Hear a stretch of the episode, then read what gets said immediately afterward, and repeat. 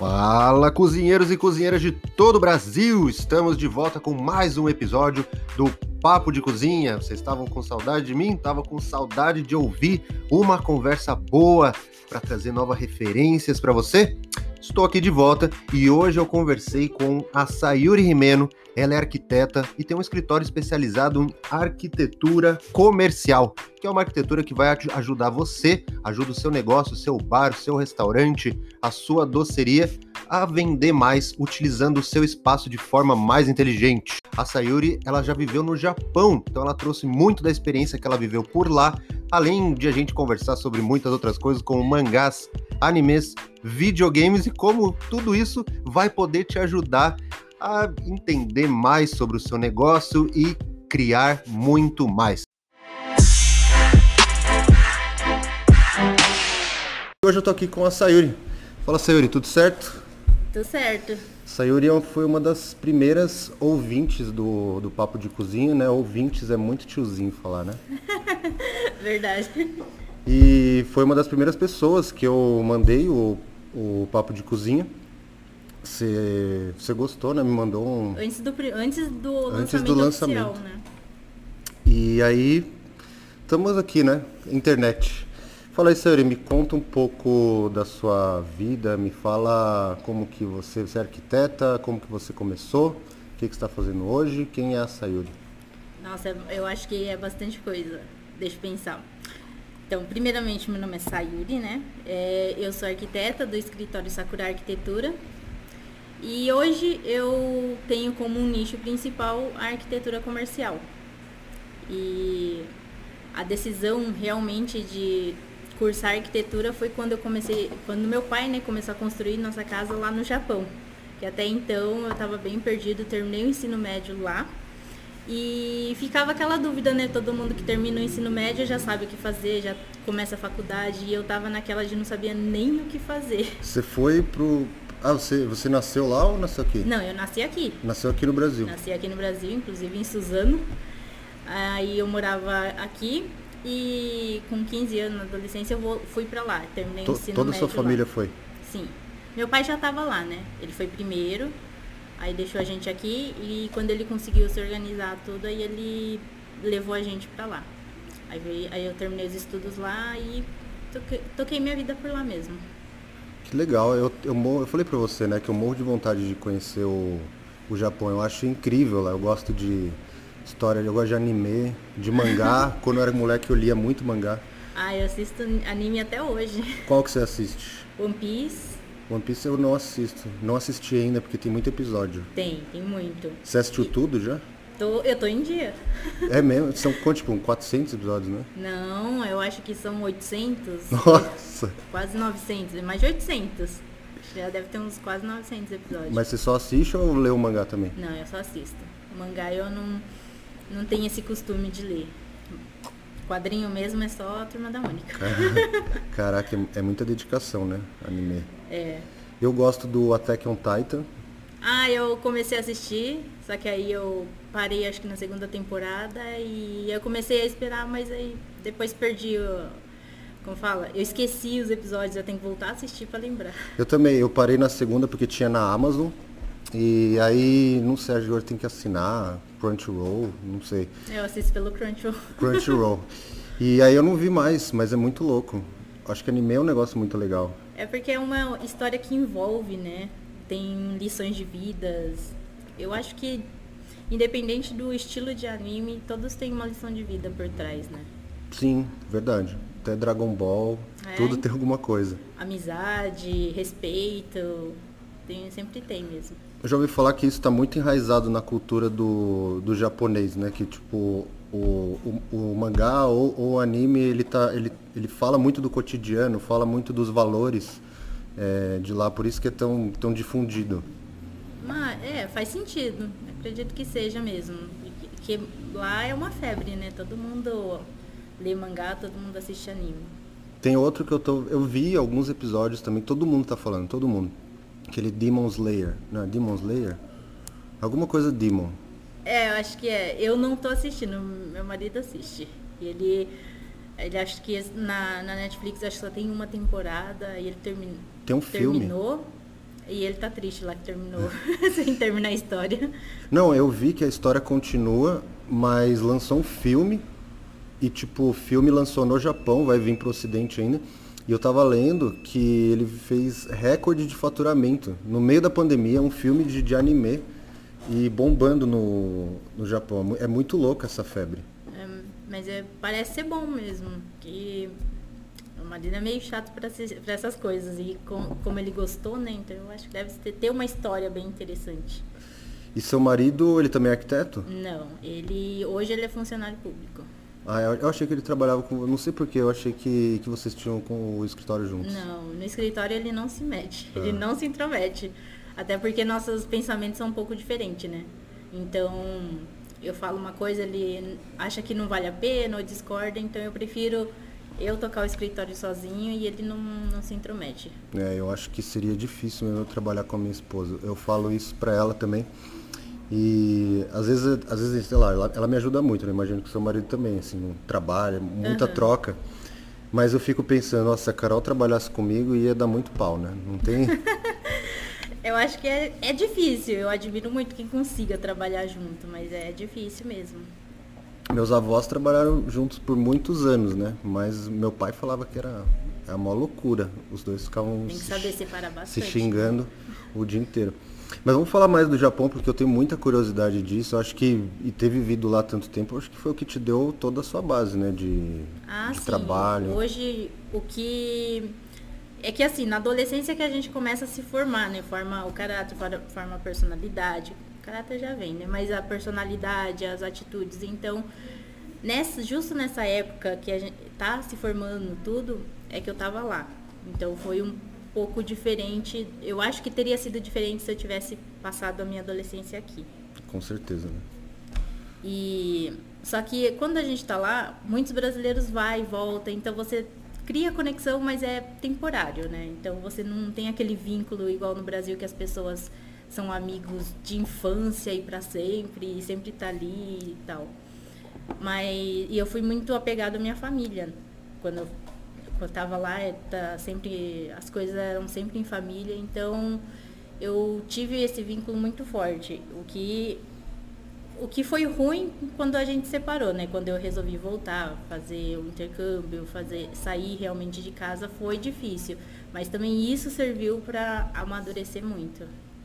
Ah, então você, é, você fez um intercâmbio para o Brasil quando você saiu Não, de lá? Quando eu saí de lá, aproveitando que eu estava lá, e quando eu decidi voltar para o Brasil para estudar, eu falei, aproveitar que eu já estou aqui, antes de começar toda essa fase de estudo, aí eu resolvi fazer o um intercâmbio na Austrália.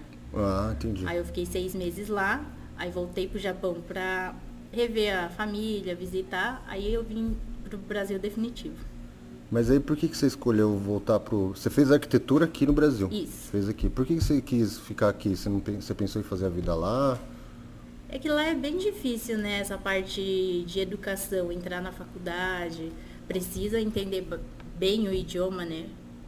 Por mais que o tempo que eu fiquei lá eu estudei, mas não era também um. Não era como se fosse nativo. Tinha bastante coisa ainda, principalmente essas partes técnicas, que é complicado. Aí eu sempre pensei em voltar para estudar, então nunca pensei em fazer uma faculdade lá. Entendi. Você já imaginava isso? É, só que eu até então não sabia que faculdade fazer, mas eu sabia que eu queria voltar para estudar.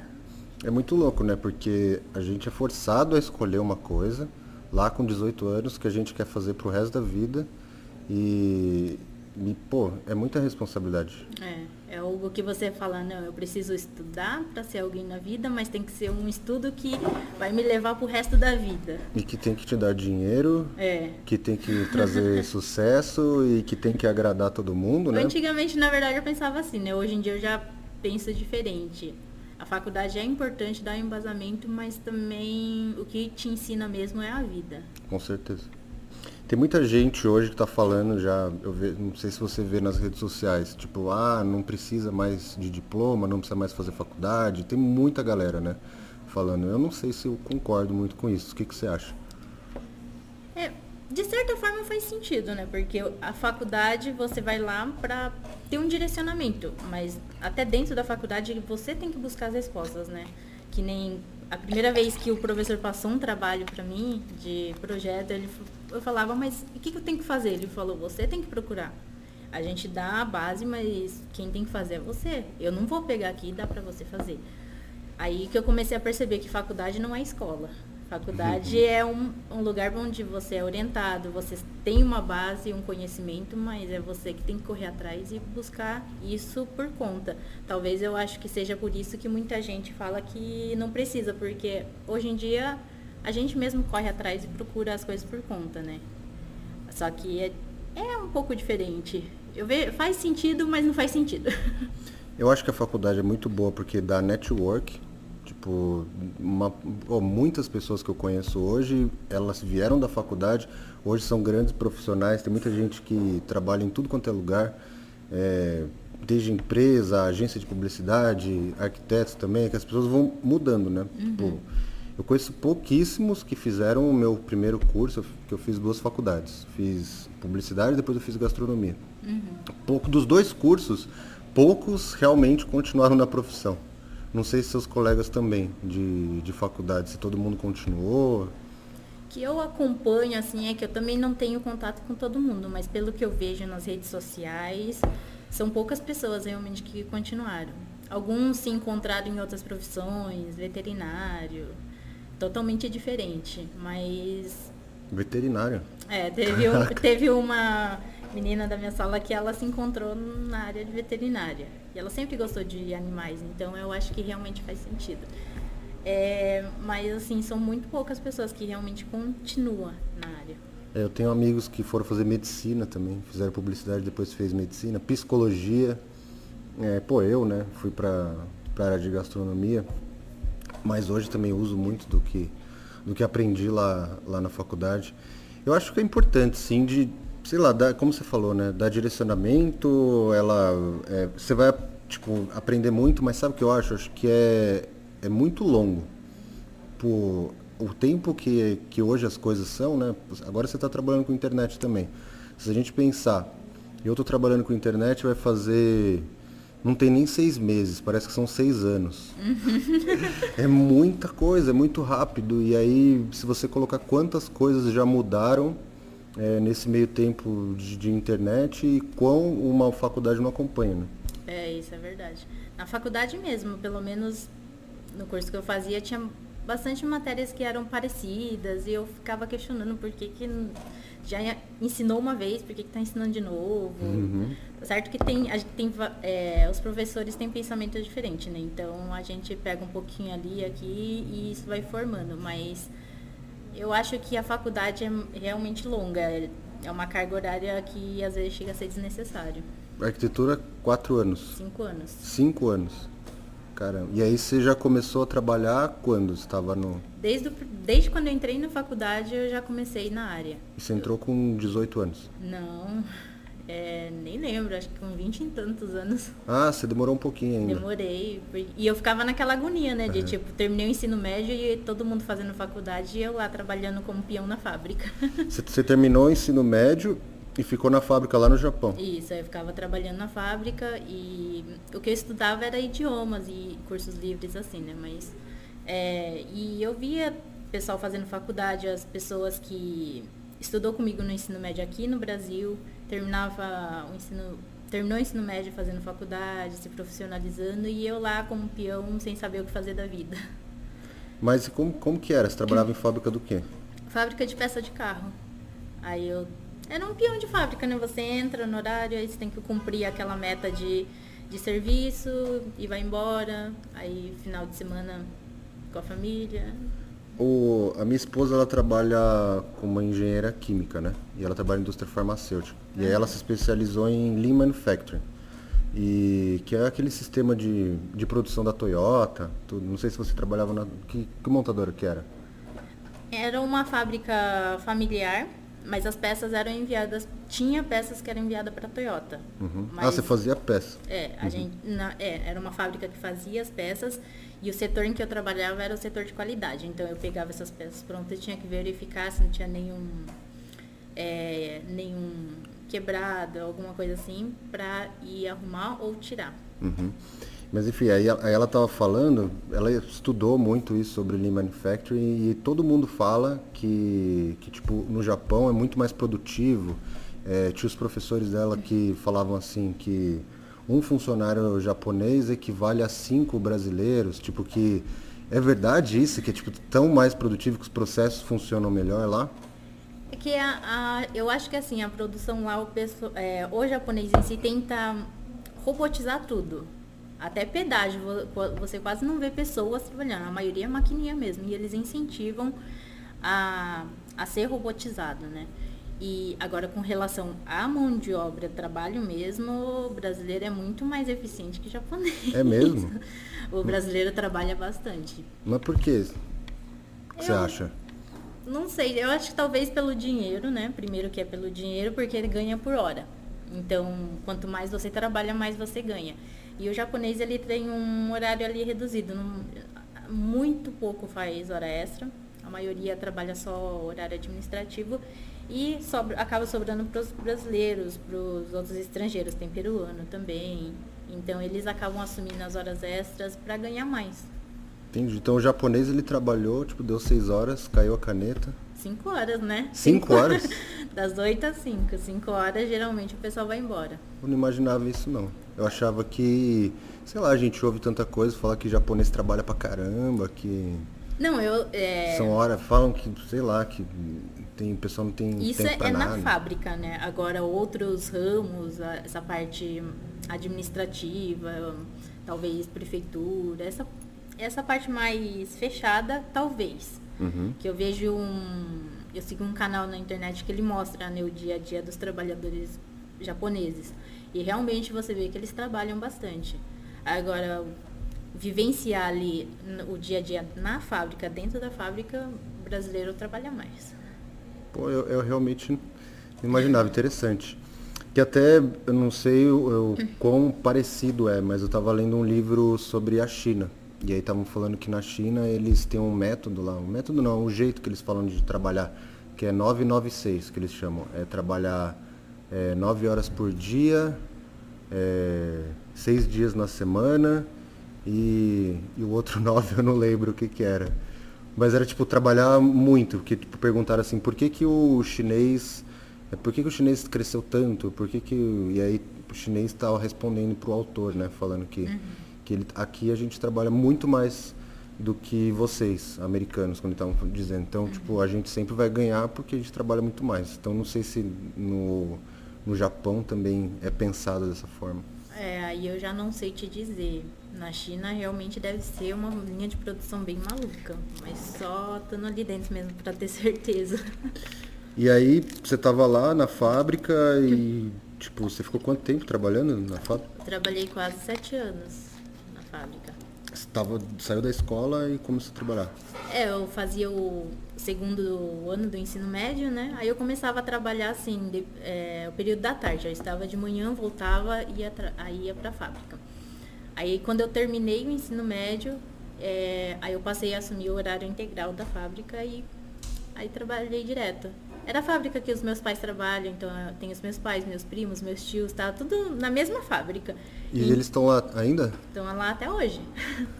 Aí foi bem, mais bem fácil familiar entrar. Mesmo. É. Aí tá, ainda continua todo mundo por lá. Pô, e aí você, você, você tem irmãos, tudo? Seus irmãos também? Eu tenho duas irmãs, mas elas estão lá também, no Japão. Na fábrica? É, as duas trabalham em fábrica, mas não nessa fábrica que eu trabalhava. Mas elas ainda estão lá e estão trabalhando ainda. Qual região que era lá? Ah, eu morava na cidade de Toyokawa. É próximo de Toyohashi, que é uma Toyohashi é uma cidade que tem muito brasileiro, então. É perto de Tóquio? É não, perto eu... de Nagoya. Não conheço nada.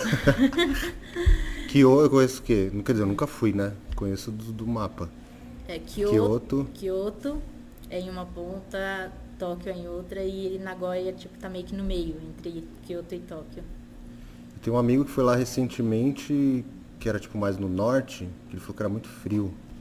Que foi lá na visitar uma fábrica da. Fábrica não, foi no escritório, sei lá, da ASICS.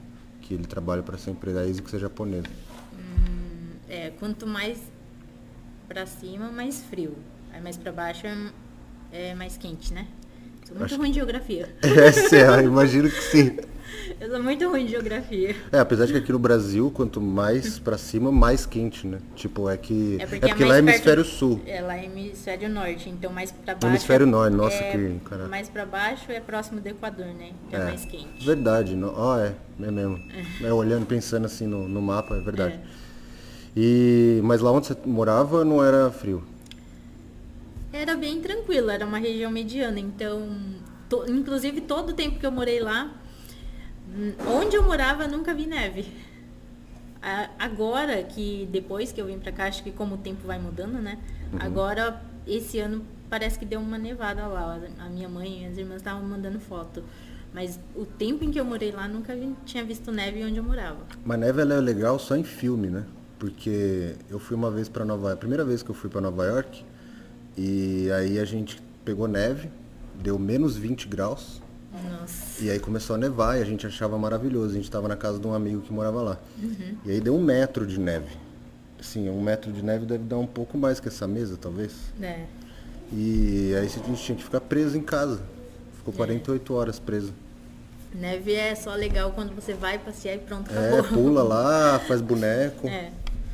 Eu acho que é tipo isso mesmo, que eu só ia ver neve na época que eu ia esquiar. Aí ia lá no lugar, no centro de esqui, Aí via neve e ia embora. Outra coisa, outra coisa legal também que eu ouvi falar do Japão, teve um amigo que foi, e aí ele estava em, uh, em Tóquio mesmo, aí foi visitar o Monte Fuji. E aí ele perdeu o celular dele no trem. Uhum. E aí ele, putz, perdi meu celular. Aí ele chegou é, com um colega de trabalho, que ele estava a trabalho, e ele falou, pô, perdi meu celular. Aí o cara, não, cara, não existe isso aqui. Aí ele falou, como assim, cara, não existe? E aí ele falou, não, aqui ninguém perde nada, aqui as coisas se encontram. Aí ele falou, vou, vou te ligar, vamos ligar aqui pro centro do, do, do metrô e aí é, a gente põe no, Você vai falando o que eu vou falar para você falar. E aí ele falou lá, Cororá, não sei o que lá, não, não, não vou insultar a sua, sua língua. Aí eu, e aí você acredita que, que ligaram para ele, falaram assim, ó, oh, seu celular tá aqui e você, você quer que envie no teu hotel ou você vem buscar. E aí tava lá o celular do cara. É, geralmente as, o sistema lá funciona, as coisas são bem certinho mesmo. É, inclusive essa última vez que a gente foi, a gente estava na prefeitura, eu precisava de um comprovante de endereço e lá pega na prefeitura, né? Você paga uma taxa e pega lá. E eu precisava desse documento, fui na prefeitura, meu marido foi no banheiro e encontrou uma carteira cheia de dinheiro. Caraca. Aí ele pegou e trouxe, né? E tipo, Aí perguntou pro meu pai o que fazer, meu pai levou no centro, no, lá na central de informação. Aí fal, é, iam entregar para a polícia e perguntaram se é, meu marido não queria ir junto, porque primeiro para ver, né, que tá sendo certinho, e se a pessoa não quisesse de volta, aí a polícia devolvia para quem achou. Caramba. Era, era, mais ou menos isso. Como assim? Se, pessoa, ele, se ele encontrasse um... É, ele levava na polícia, a polícia tentava achar o dono. Se não encontrasse, é, tinha a possibilidade de dar para quem achou, para quem encontrou. É outro mundo, né? É, só que em compensação, tem que, tem que ter muita sorte, porque às vezes cai na mão assim de gente errada. Porque eu, quando eu morava lá, eu tinha acabado de pegar um celular. Na época não era época de iPhone ainda, então eu peguei um celular na loja, eu acho que tava com ele há umas duas semanas. Aí eu fui no, lá no centro de jogos e eu deixei cair, perdi. Aí depois eu liguei e tava com uns meninos e eles não quiseram me devolver. Que, é um centro de jogos? É tipo É tipo, é tipo um fliperama. tem, um, tem uns, uns, jogos lá, pa, Padjunco, como que era? Patinco? Patinco. Patinco, é, ele é mais com. Tipo assim, um cassino. É. Aí você vai, usa dinheiro e ganha, ganha os prêmios, você troca em dinheiro de volta. Que legal. Tem gente que leva esse patinco, né? É, é cassino como se fosse uma profissão mesmo. E tá ah, é? lá, tipo, antes de abrir tem fila e eles sabem, estudam as máquinas, sabem qual máquina que vai abrir, qual e tem horário de almoço também, você fica lá, se aquela máquina tá boa e você tem que almoçar, você deixa lá uma plaquinha, ninguém pode sentar ali. Sério? Ah, é, e tem um horário, acho que é, não sei se é uma hora, alguma coisa assim. Se você não voltar dentro daquele horário, você, aí eles abrem a máquina para outra pessoa. Mas, se você, mas enquanto você está no horário de almoço, você volta, tá lá esperando você. Caramba, muito louco isso. É muito diferente, é um mundo totalmente diferente. Não, imagina isso aqui no Brasil, tipo, sei lá, o, o, o jogo do, do bicho. é, pessoa... Isso aqui lá é regularizado, né? Essa, esse, essas casas, assim. Não, eu vi que eu gosto muito de games, né? Mas você até curtiu um negócio que... Eu vi. Você, você joga comprou... também? Não, eu... você comprou Resident, né? Comprei. Eu não jogo, mas eu sim... Eu gosto de jogos, mas eu não, não jogo esse tipo de jogo. Eu prefiro mais jogo de simulação. Pra mim, The Sims é uma coisa que eu vejo nem esqueço até de comer. O que, que você tá jogando agora? The Sims? The Sims eu jogava quando começou a pandemia. Eu comprei um, aí eu comecei tem a jogar. Tem ainda? Tipo, novo? Tem, tem. Sempre tem os lançamentos de pacote e tal. Só que aí depois, com, quando eu comecei a me envolver mais com marketing digital, eu fui meio que deixando de lado para poder focar nisso, né? Mas hoje em dia o que eu jogo é no celular, o Clash Royale. Eu não jogo celular, minha mulher joga o Candy Crush, tipo, tá, ela ouvia esses dias, estava na fase mil e não sei quanto. Nossa, eu não, jogava também. E ontem, aí eu tava jogando, tipo, você joga para relaxar, né? Aí cheguei numa parte no Resident Evil, que meu amigo. Eu assisti tudo já. Nossa, você viu uma parte de uma bonequinha? Da boneca? De uma casa, tipo, ele vai lá numa casa é Dora, é uma boss lá que é tipo a Dora Bienvenue. Ah, eu acho que eu vi por cima. É que eu assisto pelo YouTube, né? Uhum. Aí eu assisti tudo, mas aí teve horas que eu saía, ia fazer alguma coisa, mas eu ficava ouvindo, eu acho que eu vi. Meu, deu muito medo. e, e olha que, tipo, a Carol tava fazendo pós e ela tava lá no computador, então a luz tava meio acesa, então ela tava ali, então tava de ambiente controlado, né? Uhum. Mas aí eu jogando ali, Aí eu, eu, eu tava com o controle e eu, eu fazia assim, ó. Não, você tava andando, aí sabe aqueles negócios do tipo assim, que fica aquele. O cara andando, que não aconteceu nada. Silêncio total. E aí vocês Você joga com dar. headset? Não, aqui eu não tenho coragem. eu até coloquei, falei, Carol, eu vou pôr o fone, que aí você tá fazendo a pós aí, eu não te atrapalho. Falei, ah, não dá. Ficava aquele espacinho assim, tipo. Aí, tipo, sei lá, andando e tudo escuro, só a lanterninha, e ficava aqueles barulhos assim. Tipo, falei, caraca. Mas ainda bem que passou. Mas é bem, bem legal essa história que, que eles lançaram. Não, é legal, eu tô curtindo pra caramba o jogo. Mas você assiste o gameplay? No, eu assisto o gameplay no YouTube. E não quer jogar? Ah, eu não tenho coragem.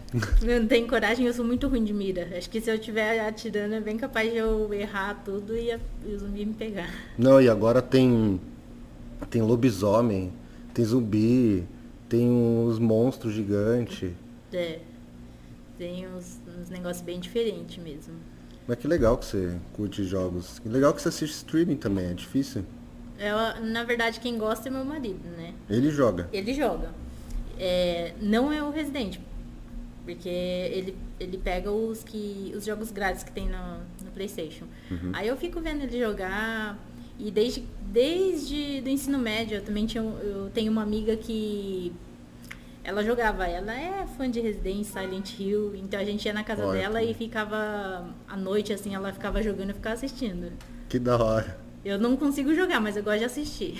Eu curto assistir também, eu gosto de jogar, gosto de assistir. Eu queria que tivesse, quando eu era pequeno, ficava minha irmã ficava assistindo, é, eu jogar. Eu, acho que desde pequeno eu jogo Resident Evil. Desde o 1. De, eu joguei o, o 1 de, de, Playstation, não joguei porque lançou um pouco antes de eu ficar mais velho. Uhum. Tipo, acho que eu joguei, o primeiro foi o 2. E aí tive aquele trauma com o 3, né, até hoje. aquele Nemesis maldito, mas, pô, acho que eu tinha quantos anos? 10, 9 anos e jogava. Que que infância doida, né? é diferente. Mas meu pai, meus pais nem sabiam, acho que, que eu jogava. Mas me ensinou a falar inglês, né? Ah, é. É que agora que lançou o dublado, né? Que eu tava vendo que parece que É, os youtubers estão até emocionados de que essa foi a primeira versão dublada. Foi. Ah, mas quando tiver um filho eu vou proibir ele de jogar dublado. Filme também. Pô, também porque assim, eu, eu aprendi mesmo a falar inglês. Eu falo relativamente bem hoje, eu leio em inglês, tudo, mas graças ao videogame. Uhum.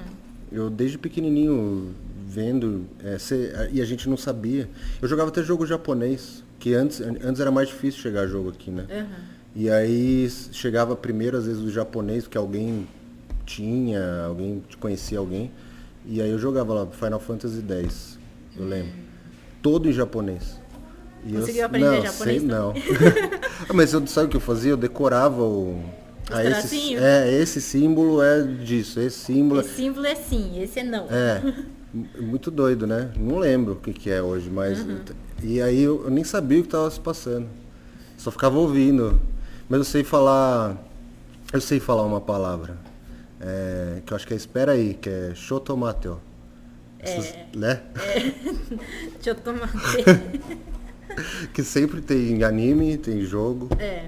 Anime, anime é uma coisa que tem que ouvir em japonês, senão não, não acho tem. que não tem graça não ouvir tem graça. em português. E acaba, por mais que você leia a legenda mais fixa, né, na mente.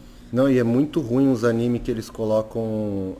Às vezes a dublagem portuguesa até que é boa, tipo Dragon Ball é muito bom. Uhum. Mas tem uns em inglês é muito ruim. O americano não sabe dublar. Não sei se você já viu, eu mas é, é, é muito um ruim. Não, tem, teve um que eu fui assistir na Netflix, não lembro qual que era, que era. Não tinha legenda em japonês, porque eu acho que eram uns animes feitos por americanos. Uhum. E era horrível. Não, eles não sabem. japonês é, dubla muito bem. Fica muito legal, né? É, japonês. É, pra mim, anime tem que ser em japonês. Até em português eu acho meio estranho. É, também acho. E, mas, bom, voltando um pouquinho aí, aí você tava lá no Japão, aí você se deu conta, o que, que, que rolou? O que, que aconteceu na tua vida que você falou, meu, eu vou voltar, vou fazer faculdade? Então, é que na verdade, assim, eu sempre quis voltar para estudar e fazer faculdade. Só que eu não sabia o que era, só que eu queria ter minha empresa. Então eu falei assim, eu vou fazer administração de empresa. Porque eu sempre quis ter uma empresa, gerenciar uma empresa e, e essa parte. Só que eu fui, não era algo que sei lá, tocava no coração, fala assim, não é isso. Aí teve um tufão que passou uma vez lá e foi meio que forte. E a gente morava numa casinha bem simplesinha, que era da fábrica, né? Aí meu pai pagava aluguel para a fábrica. E, é, e a casa era tão simplesinha que quando deu esse alerta, a gente precisou sair. Aí a gente foi na casa do meu tio, passou a noite lá. Quando voltou, a casa tava meio que ah, tinha entrado um pouco de água aqui e ali. Aí meu pai decidiu, também não sei o por trás disso, mas meu pai decidiu construir uma casa lá. Uhum. Aí ele começou a procurar o terreno e construiu uma casa pra gente. É, e quando estava construindo na fase do projeto e tal, quando definiu o projeto e começou a fazer, aí eu falei assim, não, é isso que eu quero fazer. Eu quero construir projeto, fazer projeto para outras pessoas, porque achei muito legal aquela vivência de estar tá fazendo para nossa casa, decidir onde vai quarto, onde vai o quê. Aí eu falei, não, é isso mesmo que eu quero fazer. E você viu do zero a casa sendo construída é, até ficar pronta? É, eu vi do zero. A gente ia lá, só que a gente ia mais de final de semana, né? Então eu não vi construindo, mas final de semana quando eu não estava trabalhando, a gente passava lá e via como que tava, as etapas que tava. E cada vez ia aumentando mais. E mão de obra lá é complicado que nem daqui? Eu acho que não. Eu acho que não, porque foi bem rapidinho e eu não vi reclamação nenhuma da parte do meu pai, trabalho nenhum. E acho que acredito que seja construtora, né? Então ela vem, constrói e levanta. Ah, é uma construtora. Eu acredito que era. Não é tipo contrata pedreiro, depois vai contrata pintor. Não, a gente contratou, é, fez o, desde o projeto até a entrega final foi com uma única, um único escritório. Putz, isso é bom, né? É, aí é, a gente, meu pai não se preocupou nada com essa parte, né? Que legal. Que aqui é terrível, né? Você, não, você vive isso dia, é, dia a dia, né? Terrível mesmo. É, eu passei por muita obra, né? Tipo, aqui, quando comecei a trabalhar com gastronomia, 2013, a gente decidiu mudar lá da. Não sei se você conheceu a, o outro restaurante que era lá na Ricardo Vilela. Ou você já veio direto pra cá? Não, eu, eu quando eu conheci era lá. Era lá. Era um galpão lá. Um galpãozão. E aí a gente ficou lá 36 anos, né? Eu não tava ainda, eu vim em 2013. Uhum. Aí a gente falou, vamos, vamos vir para esse endereço aqui. Então tava um tanto construído. É, essa parte toda aqui, ela é nova. Aham. Essa parte da casa pra lá já é antiga, ela é- pertence à casa. Ah, tá. Que essa casa aqui é de 1905, sabia? A escritura. Nossa. Mas enfim, aí a gente foi construir, ah, vai ser de boa, já tá pronto. Não, é horrível. E reforma, então? É muito- reforma não. é pior ainda. É muito ruim. Depois teve o outro restaurante que a gente fez em São Paulo, que foi uma reforma que eu acho que seria melhor se tivesse demolido tudo e construir algo do zero. É, reforma às vezes dá tanto trabalho que vai achando surpresas e é uma coisa que você nem previa. Aí tem que se adaptar, tem que mudar tudo. E tem que mudar rápido, né? Porque tá todo mundo ali na hora. É, e, e, se você tá alugando, É. tá comendo já o aluguel ou a carência que alguém te É, deu. isso é verdade. Então, mas aí você deu aquele vislumbre, você viu seu pai construir a casa e falou, quero fazer arquitetura, quero É. ser empresária. É, aí eu tava, tava na cabeça de que eu queria fazer arquitetura e era isso mesmo. E entrou aquela crise de 2009, que não sei se chegou a afetar tanto o Brasil, mas no Japão afetou bastante. E depois de tanto tempo trabalhando lá, na mesma fábrica, começaram a mandar alguns brasileiros embora e o meu pai tava numa das listas de corte, né? Aí eu falei, nossa, que ingratidão, né? Depois de tanto tempo trabalhando, meu pai às vezes dava 24 horas para cobrir alguém que faltava. Caraca. Aí eu falei, não, ma- não, mandaram não vou seu ficar- pai embora? Não, ele tava na lista, mas Ah. não chegou a, manda- a mandar embora. Mas foi com, a- mas foi nessa nesse momento que eu decidi e falei, não, é um lugar meio ingrato, não dá pra eu seguir a minha vida aqui, eu tenho que tocar minha vida. Aí eu peguei e comecei a ver. Aí foi quando eu decidi voltar pro Brasil, mas antes de voltar eu queria fazer o intercâmbio, porque eu queria aprender inglês. Eu tava fazendo um curso de idiomas lá, né? Eu falei, não, eu quero conhecer um lugar fora, estudar inglês, depois eu volto pro Brasil. Aí eu comecei a preparar a documentação, um visto. E quando tava tudo certo, aí eu avisei a fábrica que eu, ia sair. Aí eu fiquei um tempo lá ainda até ensinar as pessoas que ia assumir o meu lugar. Aí eu, aí eu fui pra Austrália. Pô, legal da sua parte, né? tem gente que sai e já era, né? Ah, depois de, quase sete anos, né? Você se apega com as pessoas ali, até com o meu chefe mesmo.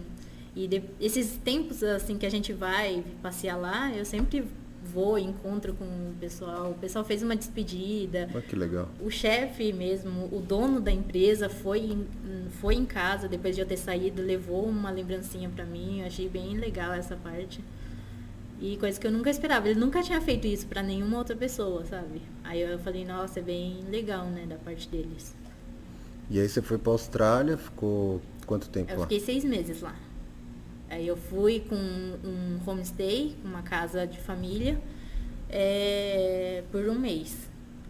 Aí no, na agência, quando a gente faz todo o programa, eles falaram, eu- você quer, você tem alergia e tal, vê todo o, o, que, o seu jeito, né? Eu falei, ah, eu não quero uma casa com cachorro, com animal e tal, e falei mais ou menos os meus gostos, e eles acharam uma casa que é, o marido era um professor, a mãe era cozinheira e, a- e ela- eles tinham uma menininha, criança. Aí eu falei, ah, perfeito, né? Lugar perfeito. Aí fui e tal, morei um mês com eles. Não me adaptei primeiro, que foi a primeira vez que eu estava me separando da minha família, então foi um choque muito grande. E, e a família, ela era boa, mas hum, eu não consegui me encaixar. A criança, é eu queria que tivesse criança, porque assim, a criança tá aprendendo a falar, eu vou aprender a falar com ela, né? Aí, só que não, a criança fala que nem assim, que nem qualquer criança, ela vai falar enrolada. E não dá pra entender nada. Eu já não entendo o inglês. Aí chegando com a criança eu não entendia mais nada com nada. Aí tinha várias outras restrições também na casa que eu falei, não, não dá pra eu ficar aqui. Aí eu peguei e fui procurar outro lugar. Aí a recepcionista da escola lá, ela é australiana e a mãe dela estava alugando uma, a- um quarto na casa dela. Aí eu fui ver, fui conhecer e tal. Nossa, mas assim, entrei na casa sem sentir um outro ar. Uma energia muito boa. Eu falei, é aqui que eu vou ficar. Aí eu paguei, aluguei e fiquei lá os outros cinco meses direto. Ah, você ficou um mêsinho só na outra. É, fiquei o primeiro mês só. Aí os outros, o restante, é... se você quisesse renovar o contrato, poderia. Mas aí eu decidi sair e uhum. morar com ela. Aí você ficou lá esses seis meses e de lá você voltou? Eu voltei pro Japão. Uhum. Que eu voltei pro Japão só para rever minha família, fiquei um mês lá mais ou menos. Ah, você já tinha decidido que você ia sair? É, né? que eu já tava sem emprego mesmo, já tinha pedido as contas lá, então aí eu voltei só para rever minha família, para arrumar minhas coisas. Aí eu voltei de vez pro Brasil. E aqui você veio, já, já começou a faculdade? Não, aqui eu vim, só que eu não sabia nada de nada. De tipo, que objeto que direto, objeto indireto, não lembrava nada disso. Mas você não lembrava como falava português? Não, eu lembrava como ah. falava português, mas essa parte de escola, eu não entendi as fórmulas, fórmula de Bhaskara, nada, eu não lembrava nada que eu estudei na escola, porque fazia uns quase sete anos que eu estava sem ver nenhuma matéria, né? Aí eu fiz um cursinho de um ano. Você voltou para Suzano? Não, eu vim para Mogi. Aqui para Mogi. É. Eu vim para Mogi porque é... E tinha, tinha parente aqui? Então é muito louco isso, não sei nem se, se dá tempo de contar. Dá, mas... nem tem tempo, ó. 40 minutinhos só que a gente tem. É, é que assim, na época que eu estava no Japão, nesse finalzinho, antes de eu decidir realmente voltar, eu comecei a conversar com o meu marido. Na verdade, a gente não se conhecia. Comecei a conversar pela internet. Pelo uhum. Orkut, na verdade. pelo Orkut. aí a gente começou a conversar e tal, aí ele decidiu ir pro Japão para me conhecer. Aí a gente, aí ele foi, me conheceu, demos certo e tal. Aí ele voltou e eu já estava com a intenção de voltar.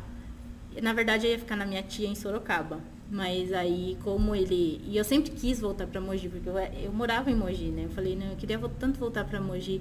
E como ele é de Mogi, aí ele falou, então volta e fica em casa. Aí eu peguei, depois de todo o processo do intercâmbio, eu voltei e, fiquei na casa dele. Aqui, aqui em Mogi? É, aqui em Mogi. Caramba, é muito. Você tem bastante história isso aí. é muito louco, assim, de tipo, foi acontecendo as coisas e foi tudo sempre dando certo. E aí você veio pra cá e aí decidiu fazer um cursinho? É, eu fiz o cursinho durante um ano para poder relembrar todas as coisas.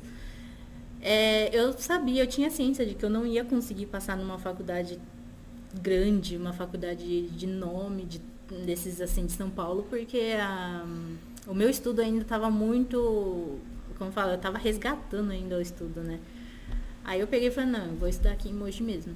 Aí eu estudei, logo que eu entrei no curso, antes de eu entrar no curso eu estava num, eu estava no emprego.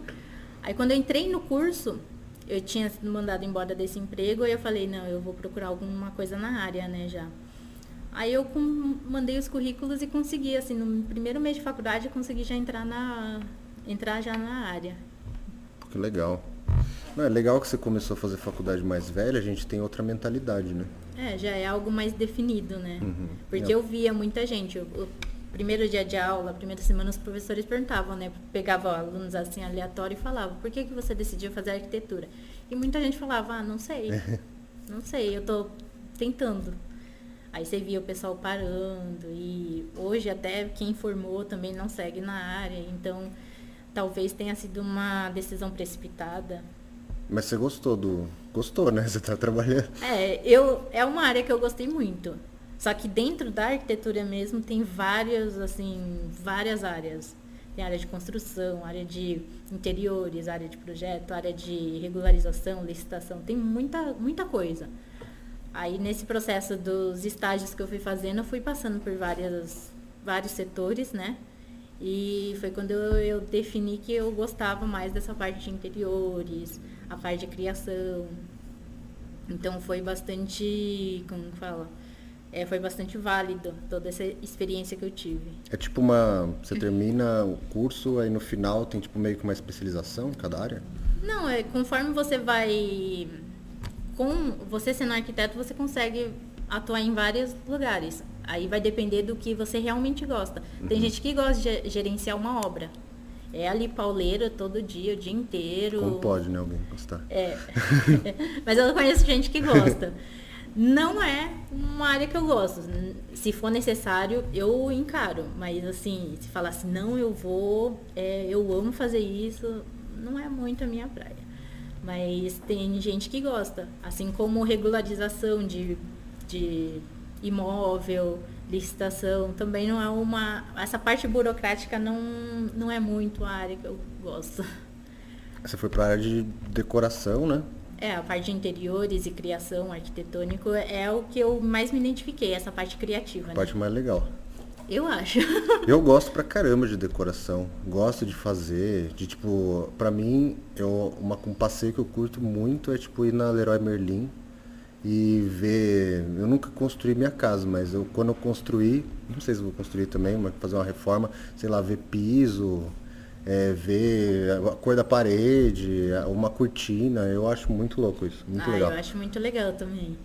Eu tô reformando meu banheiro, aí eu peguei o piso assim, pega um, encaixa aqui e fala, ah, não, isso aqui não, precisa ser um pouco mais cinza, aí vai pegar outro. Não, é legal. E aí cê, você estava trabalhando e como que foi isso de, de, de você virar empreendedora? Tipo, na faculdade, você já saiu e abriu seu escritório? Não, depois que eu saí da faculdade, eu ainda continuava trabalhando no escritório, mas eu já queria realmente um escritório para mim. Só que ainda estava naquela incerteza, naquela. É, foi bem na, na, época que eu saí da faculdade, para falar a verdade, foi quando meu marido tinha passado no concurso e ele estava aguardando ser chamado. Uhum. E ele estava hum, não estava recebendo salário, né? Então eu precisava continuar trabalhando para pelo menos entrar alguma coisa. Vocês casaram enquanto você estava na faculdade? É, de, na verdade, desde quando eu voltei do Japão, a gente tá junto, né? Uhum. Aí é, eu precisava pelo menos ter aquele dinheirinho entrando, por mais que seja pouco, mas é, pelo menos era algo, né? Porque todo mundo sabe que quando começa a empreender, nem primeiro ano é bem difícil. Primeiro, segundo, Ó, terceiro. segundo. E se continuar, e se não melhorar, continua, né? Você já está há quanto tempo? Então, aí eu, assim, no meu escritório mesmo, eu tô há quase três anos. Mas aí, eu, depois que eu saí do escritório e eu falei, não, agora eu vou... Que quando foi quando meu marido assumiu o, o cargo e eu falei, não, agora eu vou sair, né? E começaram a aparecer alguns trabalhos para mim e eu comecei a falar, não, é, eu preciso me dedicar para mim. Aí eu peguei, saí é, e comecei a fazer as coisas para o meu escritório. Só que aquela, né, no primeiro ano não, não, não vem nada e eu não sei também, porque na faculdade não ensina a gente a empreender, a como captar, ensina o que a gente faz depois, de, depois do cliente na mão, né? Uhum. Aí foi uma, uma fase difícil e eu comecei a fazer free para arquitetos, porque era o que eu sabia fazer. Eu, sabia, eu sei fazer desenho técnico e eu comecei a oferecer esse tipo de serviço. Aí foi quando eu comecei a, a movimentar mais. Só que era tudo com parcerias com outros arquitetos mesmo, né? Aí isso foi o primeiro ano inteiro, segundo ano também, mas aí já começou a entrar algumas coisas, alguma regularização, a, a, mexe aqui, mexe ali, mas nada assim, uma mudança, uma transformação tão grande, era mais é, burocrático. E, aí, e fui man, me mantendo com a parte de frisos, desenhos técnicos, a parte de levantamento e 3D. E quando chegou em 2020, eu falei, não, eu em, 2000, no, em dezembro de 2019 eu estava assim lotado de serviço, tipo trabalhando até as 9 da noite, de domingo a domingo. Aí eu falei, não, é, cansei. Eu Sempre vou... fazendo os frilas. É, fazendo desenho uhum. técnico só. Aí eu falei, não, cansei. Em 2020 eu vou começar pra mim. Eu tenho que, eu tenho que dedicar a mim. Se eu ficar só com esses desenhos, eu não tenho tempo para fazer. E em 2020 eu comecei a distanciar e falei, não, vou começar a pegar e comecei a divulgar. Só que eu não. Assim, eu era uma, eu era uma pessoa que era muito alienado com a internet. Pra mim, eu não sabia mexer direito. Aí eu, minha divulgação era no boca a boca. Ia conversando, ia divulgando e tal. Aí entrou a pandemia. E tudo fechado, eu falei, e agora? Aí tinha alguns fris ainda para fazer alguns desenhos técnicos, então isso foi, me manteve os dois primeiros meses. Eu falei, ah, daí a pandemia passa, né? Doce ilusão, né?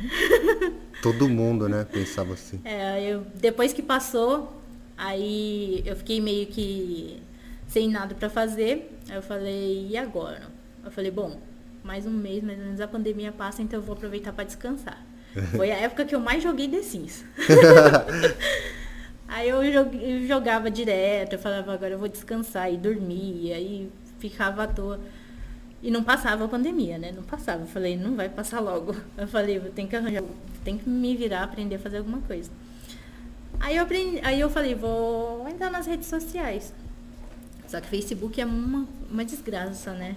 Facebook você entra assim, só tem desgraça, e gente morrendo, e político brigando. E, gente tretando, né? É, e nossa, eu falei, ai, me cansava entrar no Facebook. Aí entrei no Instagram, aí tinha várias lives, né? O pessoal fazendo live, e acho que por causa da pandemia muita gente ensinando, eu não sei se era assim antigamente. Não. Eu não, não, é. não conheço o Instagram antes da pandemia. Instagram antes da pandemia era um mundo feliz, né? É. Era tipo, sei lá, tinha muita foto de viagem, vídeo de viagem, a galera sempre curtindo, sempre a sua melhor versão, né? É, então, eu não, não conheço muito bem o Instagram antes da pandemia. Você nem tinha Instagram? Eu tinha, mas eu só criei lá para deixar o um nome, mas uhum. nunca mexia. Aí eu tinha o pessoal, mas o pessoal também era. Assim, eu só postava foto de algumas coisas e é, não era muito ligado a isso. Aí eu entrei e comecei a ver as lives e comecei a acompanhar. Aí eu falei, nossa, é bem legal isso, né? Eu consigo aprender nesse tempo que eu tô parado. Uhum. Aí foi quando eu comecei a, a, a, postar no Instagram. Só que eu postava de forma totalmente errada. Hoje eu vejo que é totalmente errado. é, e era sem, sem um objetivo e sem nicho de mercado. Aí eu comecei a estudar o um marketing digital, começava a acompanhar e tal. Aí eu falei, não, eu preciso definir um nicho.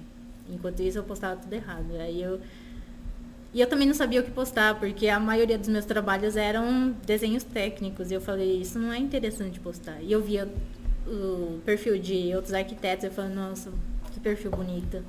Esse monte de casa, um monte de quarto, um monte de foto bonita. Eu falei, o que, que eu vou fazer? Não, não tenho o que postar. Uhum. Eu, eu tenho conhecimento, mas não sei o que postar. Aí eu peguei e começava a, chamar, é, a conversar com influenciadores. Aí eu conversei com um que ele é, ele estava começando nessa área de marketing digital. Aí ele começou e me falou assim, mas você não precisa postar essas coisas bonitas. Posta o que você sabe.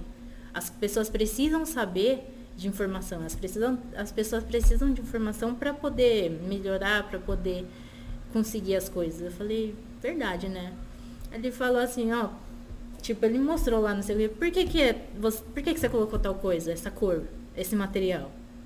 Aí eu falei, ah, eu coloquei por isso, isso, isso. Ele falou, então, é, parece óbvio pra você, mas eu não sabia. Eu não sei. Aí eu falei, verdade, né? Aí eu comecei a pesquisar mais essa parte de conteúdo, comecei a postar assim, meio que tímido, não aparecia nos stories de jeito nenhum.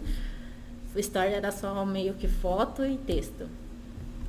Aí eu comecei a estudar mais a fundo e aí eu ouvia falar de nicho de mercado. Aí eu falei, não, preciso escolher um nicho de mercado então. Aí eu não sabia o que escolher. A princípio eu falei assim, ó, acho que eu vou escolher Feng Shui, porque é uma área que tem bastante informação e as pessoas não conhecem, né? Que você gosta de Feng Shui? Não.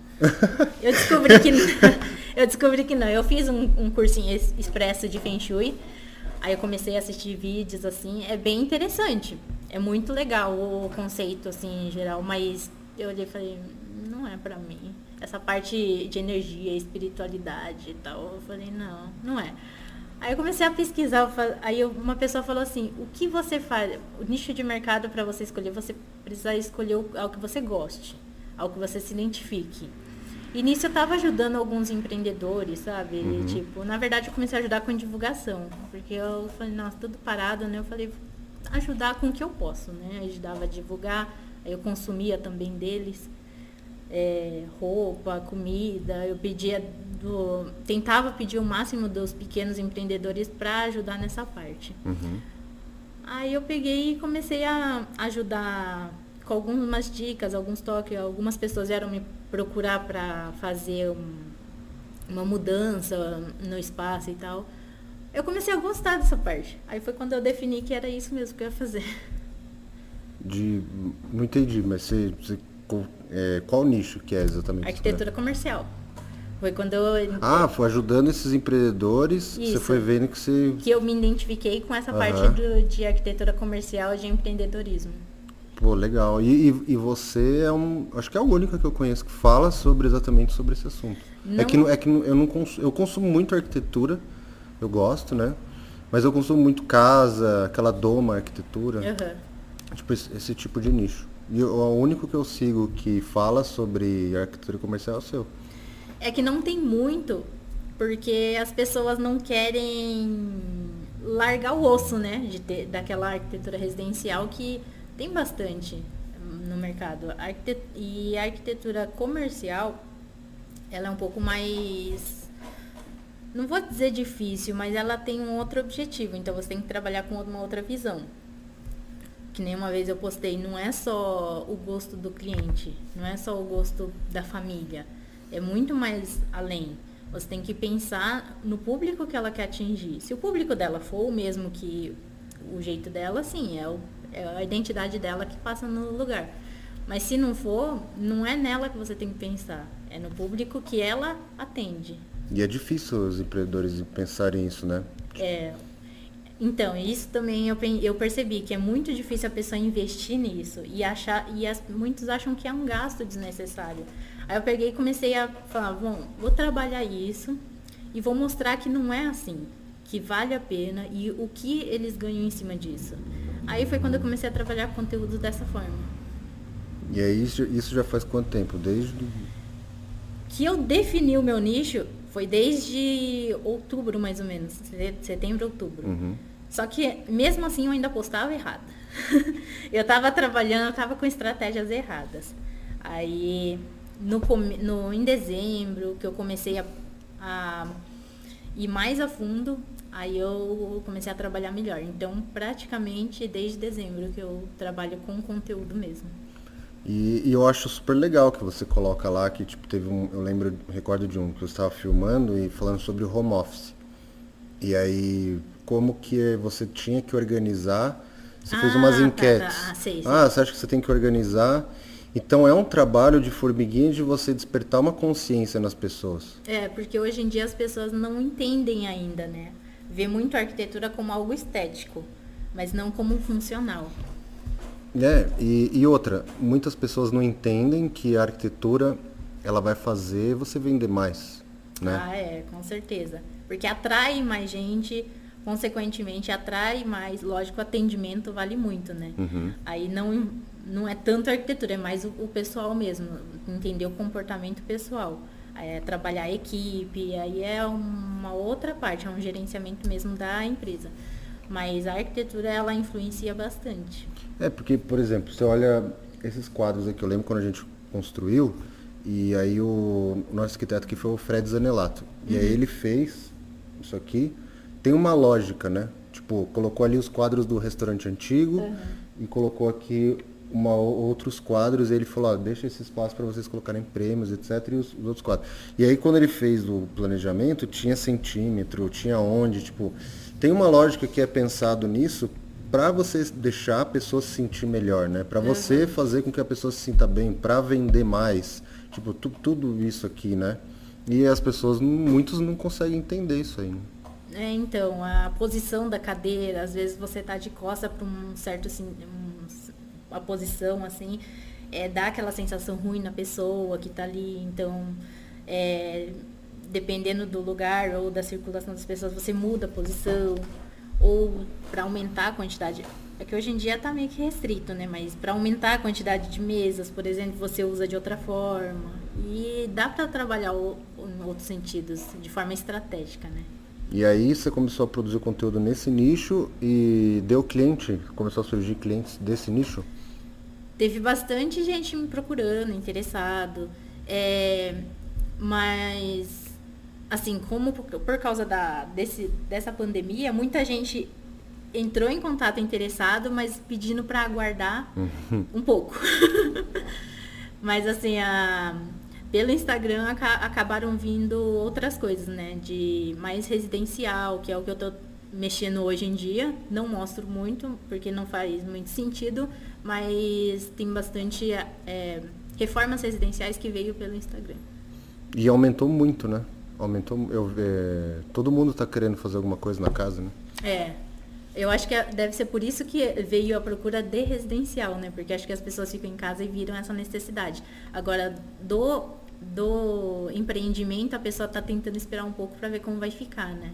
É, mesmo porque tem uma porrada de empreendimento que aí é, as pessoas estão abrindo, aí, aí fecha o que não pode é, ter circulação, né? Uhum.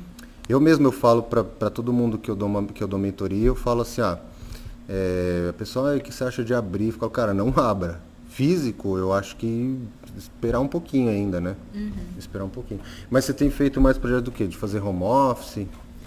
É, teve dois home office que eu fiz. É, tem uma fachada de uma hamburgueria também, que eu fiz, mas ainda estou aguardando a aprovação final. Então nem divulgo nem nada. É, tem o Divino Brigadeiro, que eu, um, que eu fiz, o, o, projeto que eu fiz no ano passado. Ela tam, ela estava aguardando também para ver como vai ficar, mas o projeto em si está na mão dela. Uhum. É, aí tem outros, outros menores, que é uma mudança mais é uma mudança menor, uma, não é algo tão grandioso assim, né? E o que, que você acha, tipo, para a gente passar aqui para quem está ouvindo, tem muita gente que, que tem negócio, tipo, de é, restaurante, tem bar, é, o que, que você pode falar, assim, de ensinar eles a como que eles podem trabalhar o ambiente deles para a favor deles, assim, de, de como que eles podem trabalhar para ganhar mais, utilizando esse, essa ambientação, e às vezes até para quem não tem um lugar físico porque como você tinha feito aquele, aquele stories lá, para quem não tinha um lugar físico, o que, que a pessoa pode fazer para conseguir vender mais? Para vender mais sem um lugar físico, eu acho que é mais apostar no digital mesmo e na apostar na na experiência de consumo, né? Tanto isso para quem não tem espaço físico como para quem tem. A experiência de consumo que é o que conta, que uma vez você, é, no, num, num dos podcasts que você falou que se for para comer a comida, a pessoa come em uhum. qualquer outro lugar, pega no mercado e come. Mas a pessoa vai no restaurante para ter aquela experiência. Então, se você trabalhar com aquilo, uma, um som ambiente, um, uma iluminação legal que não vá ofuscar, atrapalhar a pessoa, é, chega o prato, ele está bem montado, a cadeira confortável. Então, isso tudo ajuda o cliente a se sentir melhor dentro do ambiente, dentro do restaurante. E para quem não tem espaço físico, também ter essa experiência de consumo. É, que nem você estava falando de é, mandar no delivery um recadinho ou alguma coisa, alguma coisa diferenciada. O fato do recadinho à mão já é um diferencial, né? É um Sim. diferencial que hoje está virando normal, mas é um diferencial. mas é uma experiência que o cliente chega assim e fala, nossa, mas que legal. E você acha que dá para fazer alguma coisa no digital? A pessoa, sei lá, você falou de brigadeiro, pessoa vende brigadeiro em casa dá para ela fazer alguma coisa, montar algo, uma estética arquitetônica ali na casa dela, que vá, que ela possa usar para ela dar essa experiência para o cliente também?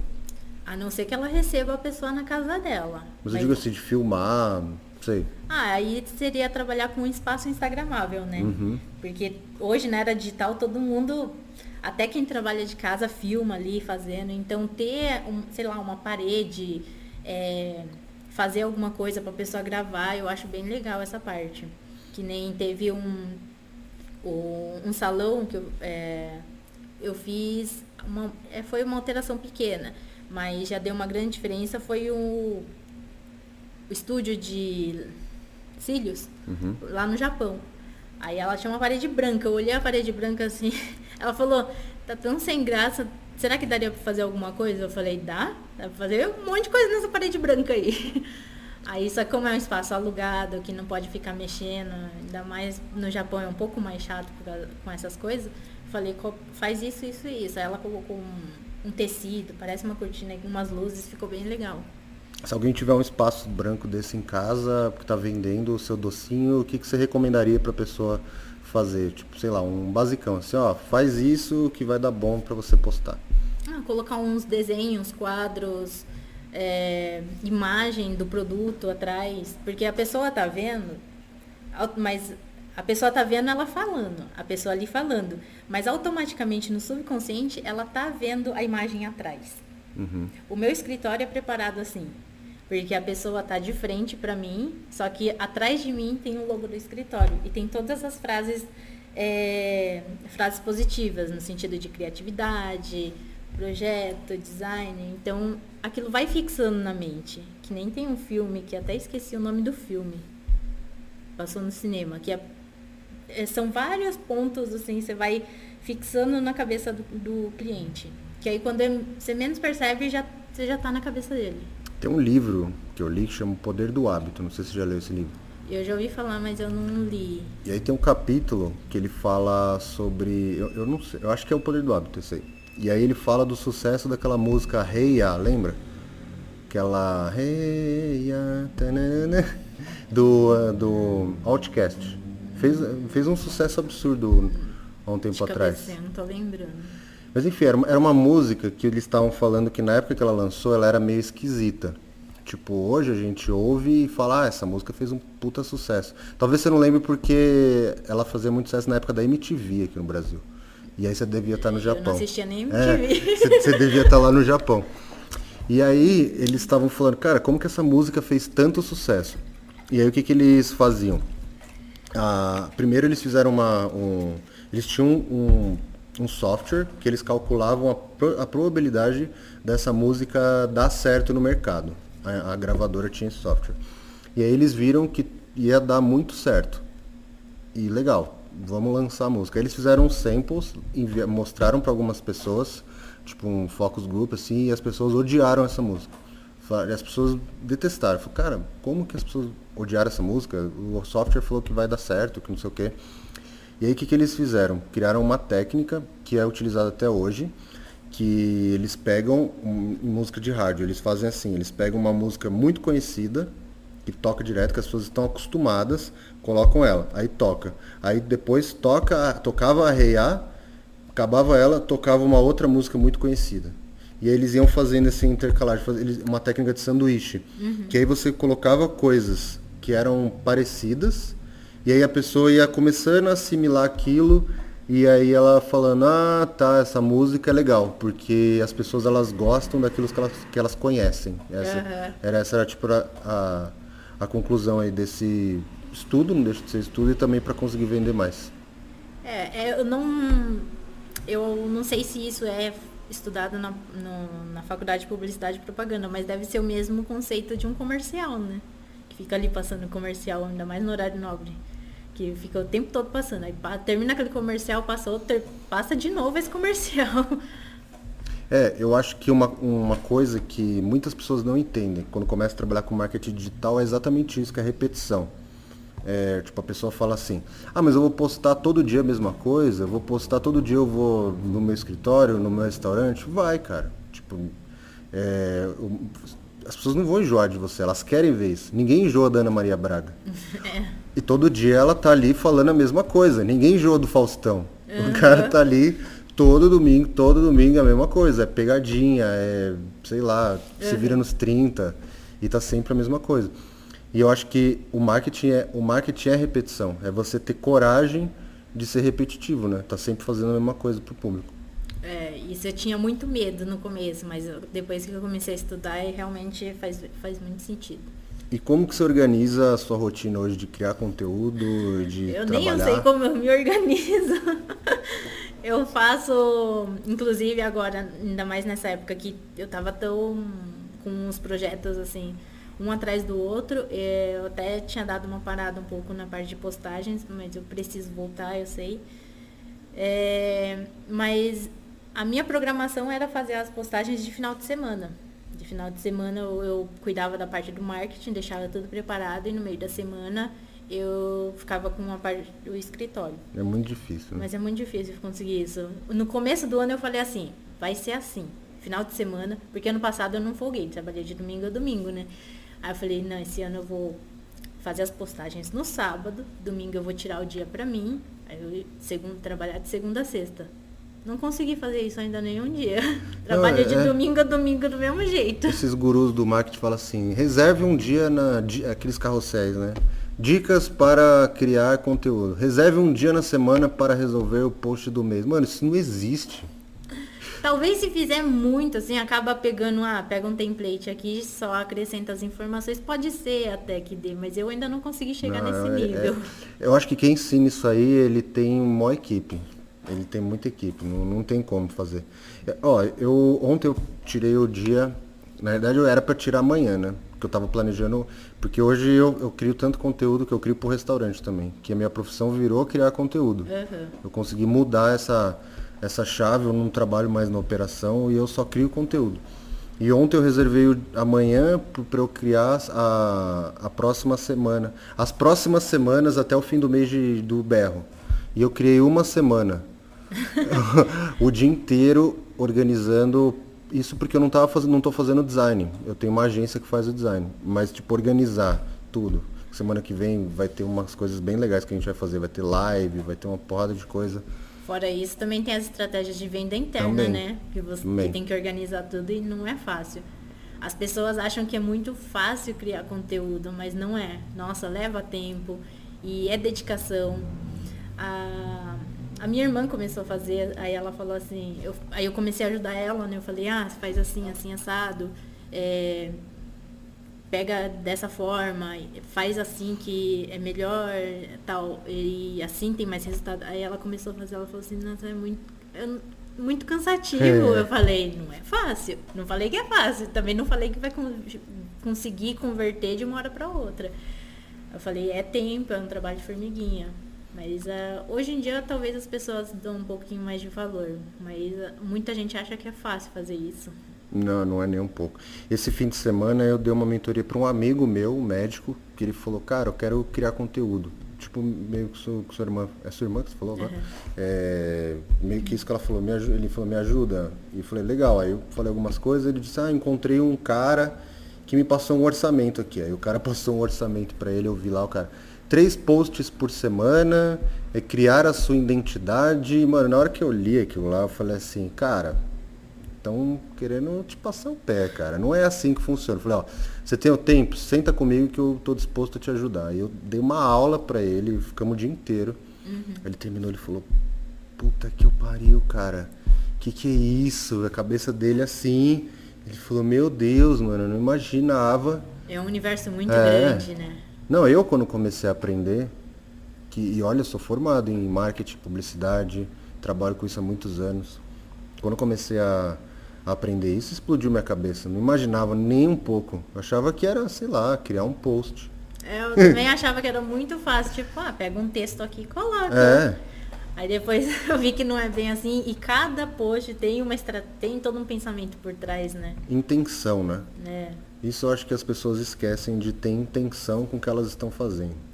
É, em tanta intenção, eu não sei se é por eu ser tão chata e minuciosa, mas para mim até a parte gráfica, assim, o alinhamento do texto, essas coisas me incomodam. Eu também. Aí, eu, uma vez eu deleguei para uma amiga fazer um post para mim. Aí ela fez e tal. É, na verdade foi um teste tanto para mim como para ela, né? Que ela não, nunca tinha feito. Aí ela me, me ajudou a fazer. E eu, foi uma experiência para mim, para eu ver como que seria passar isso para alguém. Nossa, eu, acho, eu percebi que eu sou muito chata. eu falava, ai, muda tal coisa, ai, muda não sei o que. É um pouquinho pra cá. Aí eu falei, nossa, eu sou muito chata. eu não sei se alguém aguentaria ficar falando isso. Aí eu não sei, às vezes, ainda eu prefiro fazer os meus posts porque eu consigo fazer do jeito que eu tá na minha cabeça. É, o, o do cozinha de resultados sou eu que faço. O do Berro aí tem uma agência, aí, mas é, eu, eu crio conteúdo. Depois eu até te mostro como que é quando eu, quando eu mostro pro pessoal a minha técnica de criação de conteúdo, organização, o pessoal fala, que isso, cara? Você é, é louco. Que eu, eu, agora eu tenho um, um, Eu uso Notion, não sei se você já. Eu já ouvi falar, é, é, é, um. Nossa, é, é, um divisor de águas esse Notion. Eu usava planilha, fazia umas planilhas muito loucas. Eu passei tudo para esse Notion. Uhum. Deixo tudo estruturadinho lá. Mas eu me perdi, não sei o que eu ia falar. Que você tava. Que você Você que faz os é, posts. eu que faço o design do CZR e aí eu fico um pouco receoso também de entregar para alguém. Agora tem uma prima minha que ela tem 18 anos e ela tá nessa fase aí que a gente falou, de que todo mundo querendo cobrar ela de, de fazer faculdade e tudo. falei, meu, o que, que, você acha de, de eu te ensinar a profissão de marketing digital e você fazer o meu design e eu te ensino a trabalhar? Ela, pô, beleza, vamos aí. E agora eu vou testar, vou treinar ela aí para ver se dá certo. É legal, porque aí ela vai vendo na prática se às vezes é um divisor para ela, né? Ela começa a gostar e ela acaba se profissionalizando nisso e decide fazer uma faculdade voltada para isso. Ou vira criadora de conteúdo, né? Também. Sei lá. Hoje. Youtuber. Youtuber. Eu tenho um canal no YouTube também.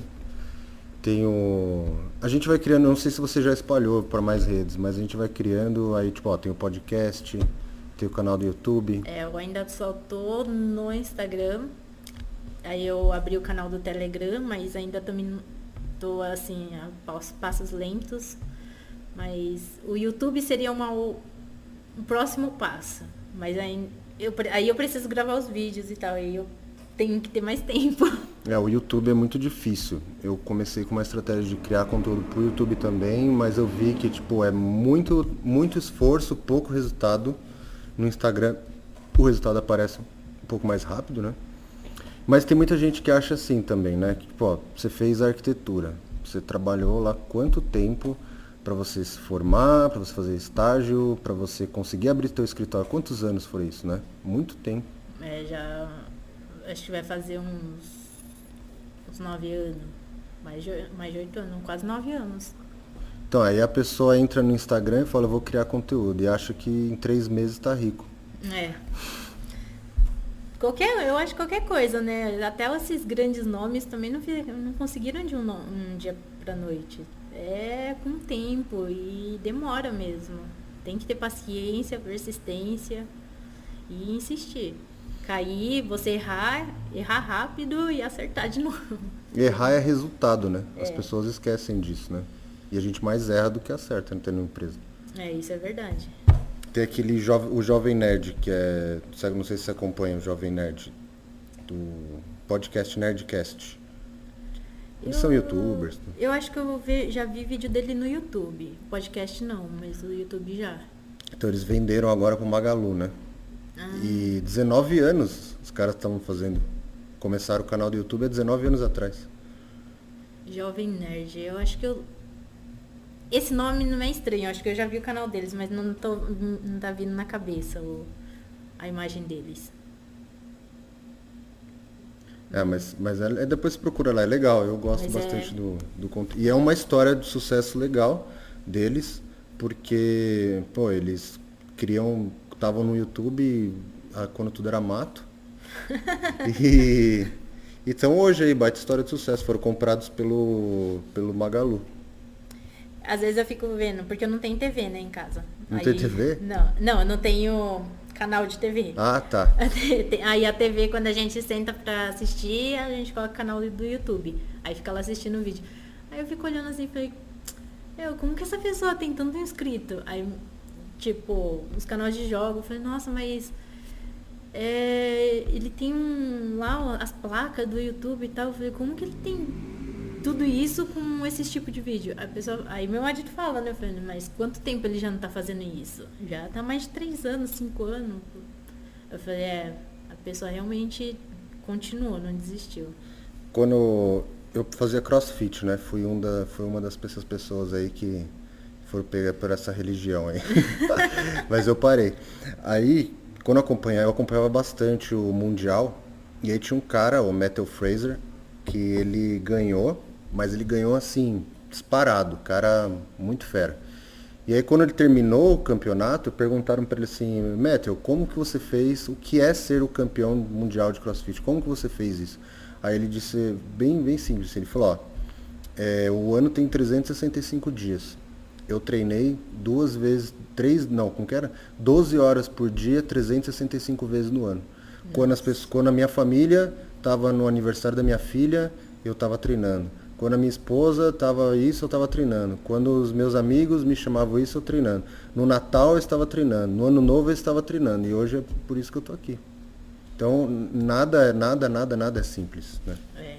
E tudo para conseguir algo precisa de sacrifícios, né? Uhum. Porque até no Instagram, o pessoal acha que tá ali no celular, meu marido fala que hoje ele entende um pouquinho mais, né? Mas Eu ia te perguntar isso, ele vê, ele vê bem, ele entende? Não tanto. e olha que ele é formado em publicidade, hein?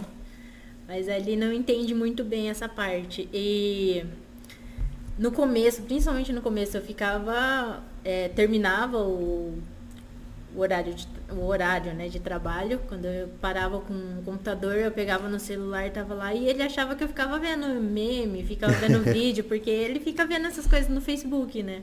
Ele não tem Instagram. Aí ele fica vendo no Facebook. Pô, ele tem que vídeos. te seguir, fala pra ele fazer o Instagram. Ele, ele não tem paciência. Ele fala que é. Como fala, é, é que nem você falou, é tudo mil maravilhas no Instagram.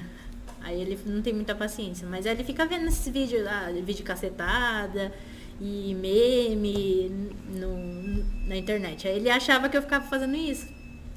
Inclusive, é, a gente até teve umas brigas por causa disso. Aí eu peguei e mostrava pra ele e falei, ó. Aí a gente tá assim, ele falou, ah, você fica só nesse celular? Eu falei, eu tô trabalhando. Tô trabalhando. Mostrava no celular e falava assim, ó, eu tô procurando inspiração para fazer conteúdo, eu tô procurando é, formatos de template, eu estou procurando áudios de Reels que, que são interessantes, coisas que eu posso fazer, coisas que eu posso agregar, utilizar. Ah, sem contar essa parte de conexão, né? Você vai conversa com as pessoas, é, responde comentário, direct. Uhum. Então, é, o período da noite, depois que eu termino todos os afazeres da casa, eu começo a mexer e tal, responder as pessoas e, e conversar. Aí ele achava que eu ficava no Instagram vendo vídeo. E hoje em dia ele percebe que é mais para trabalho mesmo. É, tanto é que ele dá um certo apoio, mas ele fala que não dá para passar do limite, tem que horário de trabalho, horário de trabalho, horário de casa, horário de casa. Mas é difícil, né? A gente cria conteúdo, você está trabalhando o dia inteiro. É, hoje em dia eu abro o Instagram, eu não consigo inteiro. mais ver Instagram como entretenimento, para mim é trabalho. não, e assim, você está fazendo alguma coisa, aí você, sei lá, está curtindo com a sua família você tem que filmar aquilo também. É. Porque as pessoas querem ver e porque, porque é conteúdo, né? É. Tipo, na minha via... nessa trilha que eu fiz, que eu te falei antes de começar aqui o podcast, eu tava lá escalando, lá subindo, aí eu falei, não, vou postar aqui. tava lá postando, eu falei assim, cara, daqui a pouco vai ter tipo aqueles vídeos que o, sei lá, a pessoa morreu, aí falou, ah, alguns minutos atrás ele tava postando. É, mas é, não sei. Eu acho que eu não chego nessa tão exageradamente, mas é bem assim mesmo. De tipo, eu não tinha o costume de tirar foto de prato, tirar foto de comida. Mas hoje em dia, isso também ajuda, querendo ou não ajuda na divulgação do, do empreendedor. Aí quando a gente pede comida, eu chego, tiro foto. Aí eu falo, não, espera, espera, espera. Aí eu vou lá, tiro uhum. foto. Aí ele fala, ai, pra que isso? Eu falei, porque precisa, precisa. Aí ele uh, aos poucos ele está entendendo um pouquinho mais, mas é, tá um pouco difícil ainda. É, as pessoas têm que mudar a mentalidade, né? É. Eu tenho uma live marcada para semana que vem, aí eu convidei um, um rapaz para uma live e ele falou, pô, top, tudo. Aí ele, tá, mas é, eu não tenho Instagram, o que, que é live? Não entendo. Eu falei, caraca. Aí ele, ele falou para mim que ia fazer um Instagram para fazer a live comigo. Nossa! e você mudando, né? Virando a chavinha é, pessoas. Eu acho que o nosso trabalho é muito isso, né? Mudar a mentalidade, mudar nível de consciência. Você já mudou da sua mãe, né? já mudou.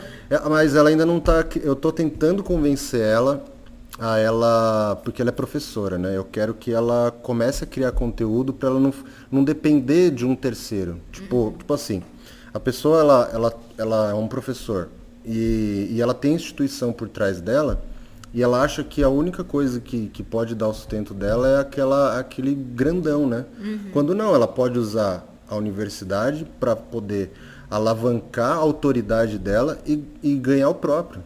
É. E as pessoas não conseguem chegar a isso.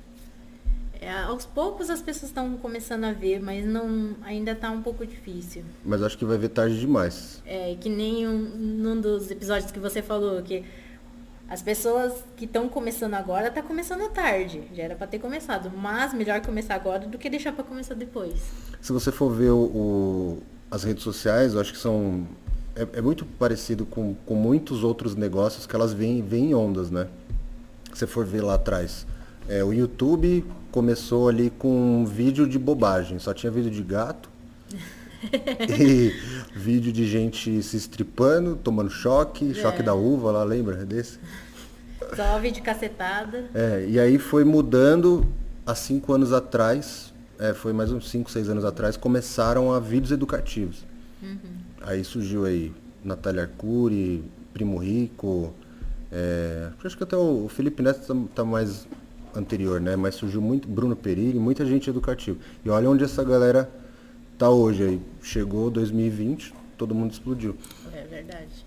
E eu acho que hoje a gente está nessa nova onda de, de tipo que agora veio um boom de gente que que olha, olha o exemplo, né? O cara não tinha Instagram, seu marido ainda não tem Instagram, mas ele vai ter, se ele estiver ouvindo aí a gente, qual é o nome do seu marido? Eide. Eide, você vai fazer um Instagram, Sayuri vai fazer um Instagram para você, você vai mudar de vida. ele fez, mas ele desativou. Ele... E aí eu acho que o nosso trabalho vai ser esse, a gente tem que aproveitar e despertar consciência nessas pessoas que são bebês da internet, né? É, isso é verdade. Aí quem pegar para ter a consciência no futuro vai ser, pode até ser que consiga, mas vai ser mais difícil, né? Pode ser que nós, nossa, nossa geração, vamos chamar assim de geração de criadores de conteúdo, podemos daqui a 5, 10 anos ser os próximos milionários da internet, quem sabe? Espero. Sim, espero. O Thiago Negro falou no Flow, não sei se você conhece esse podcast, Flow Podcast. Eu já ouvi falar, mas não, ainda não, não ouvi eles. Eu gosto muito deles e eles são um. É o podcast que eu me inspiro para fazer o papo de cozinha. Eu porque... já ouvi deles, é, inclusive um, uns youtubers que a gente segue, que sempre acompanham o mundo, mundo sem fim de viajantes, mochileiros, assim, ele fez um pro Flow. Ah, fez? Fez, fez um episódio com, com eles. Não, é bem legal o flow, porque o flow é essa ideia de você conversar. Antigamente você tinha. Pode, eu não gosto desse formato assim, vamos fazer entrevista. Eu te faço uma pergunta, você responde. Uhum. Tipo, eu acho legal isso, ó, a gente falou aqui de games, anime, tua vida. Tem gente que, sei lá, né, aquele negocinho engessadão. Mas aí o, o Thiago Negro foi lá semana passada, eu acho, o Thiago Negro do Primo Rico, e falou, eu acho que os próximos bilionários. É, do mundo serão criadores de conteúdo. É, talvez, não sei se um dia pode ser a gente, né? Mas é, talvez a gente. É só não desistir, né? É, é não, só continuar. Milhão tá bom, né? Não sei, bilhão. é não, não, não, tenho essa certeza. Mas, a Sayuri, mais alguma coisa assim que você acha legal? Né? Eu gosto de perguntar isso para as pessoas. Que eu, eu, converso com pessoas que não são da área de, de restaurantes, né? Todo mundo que veio pro, pro Papo de Cozinha não é da área e aí eu queria, eu sempre peço para as pessoas perguntarem, me falarem é, o que que da área delas, né, você da área de arquitetura, pode tirar de lição e ensinar para alguém que é da área de alimentação e falar, meu, esse é um, um ensinamento que eu te dou que você pode utilizar. Da área de arquitetura para o, os empreendedores de, do ramo alimentar, é.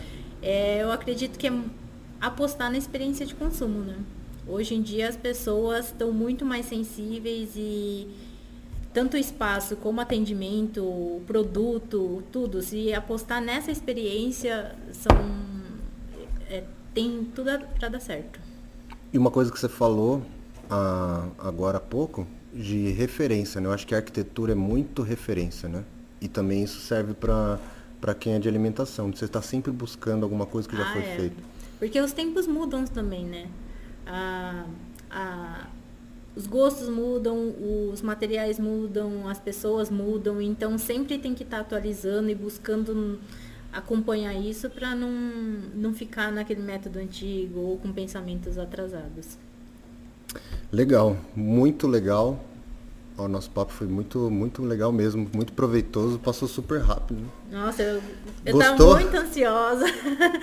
eu nunca tinha feito e eu gostei bastante. Foi bem, bem descontraído, bem leve. Eu acho que como todos os seus outros episódios, que eu, eu ouço assim e eu vou ouvindo e nem vejo a hora passar também. Sayuri, eu quero agradecer muito você de ter topado participar, agradecer você de estar seguindo também meu conteúdo. Agora você aderiu ao meu ritual, né, de postar academia com um podcast. É, então, é, o podcast, na verdade, foi algo que veio com a pandemia, porque até antes da pandemia eu era bem alienada à internet, não sabia nem o que era podcast.